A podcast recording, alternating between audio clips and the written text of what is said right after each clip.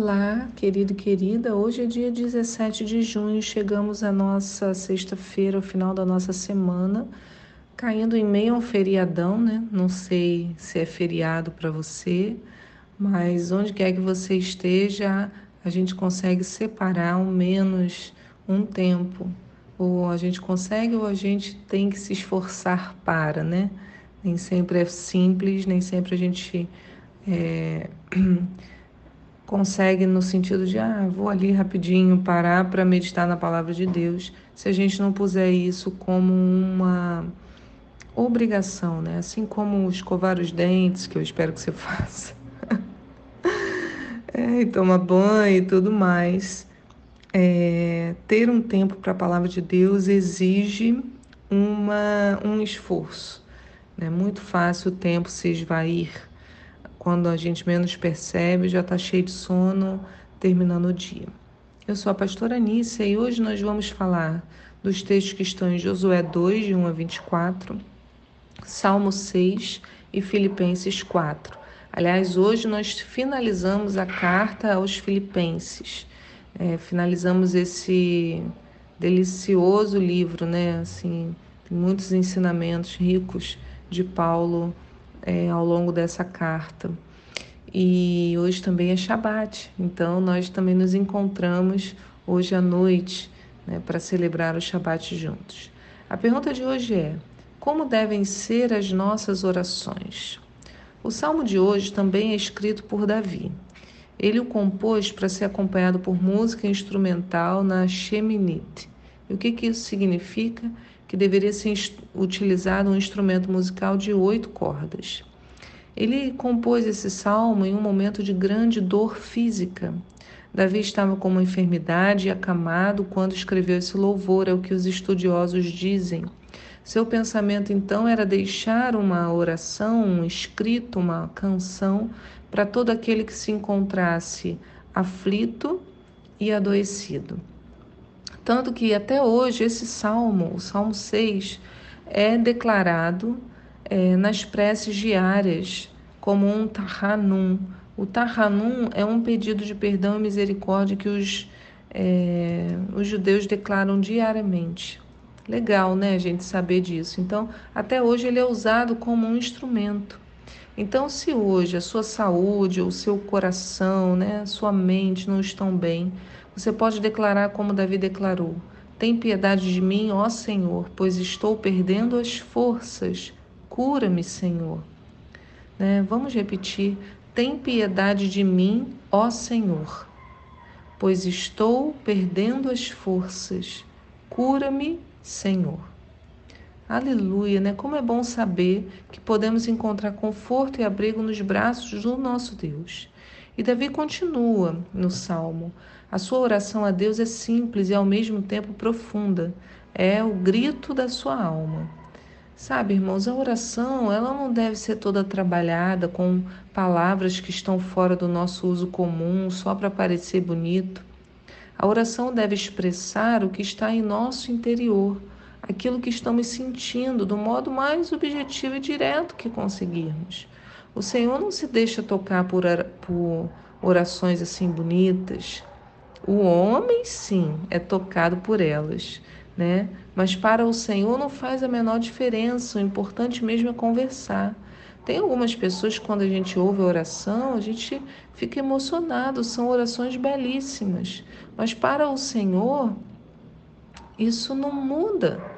Né? O Senhor vai ouvir a nossa oração é, independente da, do nosso vocabulário, né?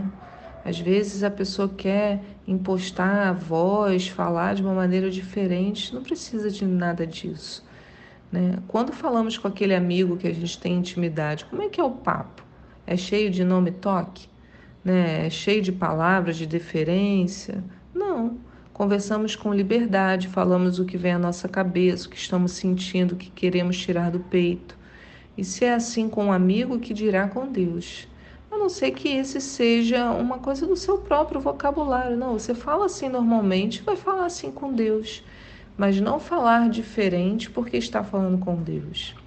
No Salmo 5 de ontem, Davi ele começa o salmo assim, ó: Dá ouvidos, ó Senhor, às minhas palavras, considera os meus pensamentos íntimos. Então, quer dizer, ele estava apresentando ao Senhor aquilo que lhe era mais interior, mais secreto. Nós podemos observar no Salmo 6 como Davi se expressava sem reservas. Ele fala lá no verso 3: A minha alma está extremamente apavorada. Até quando, Senhor? Até quando?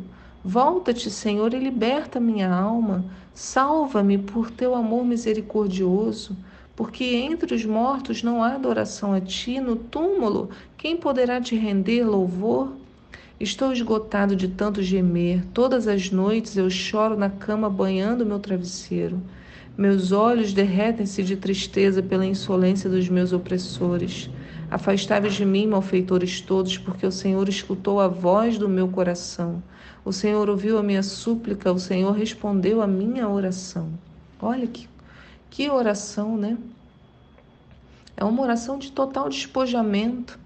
Em meio à sua dor, Davi mistura o clamor por alívio à sua aflição com louvor e adoração ao Senhor, né, com uma observação: olha, entre os mortos não há adoração a ti.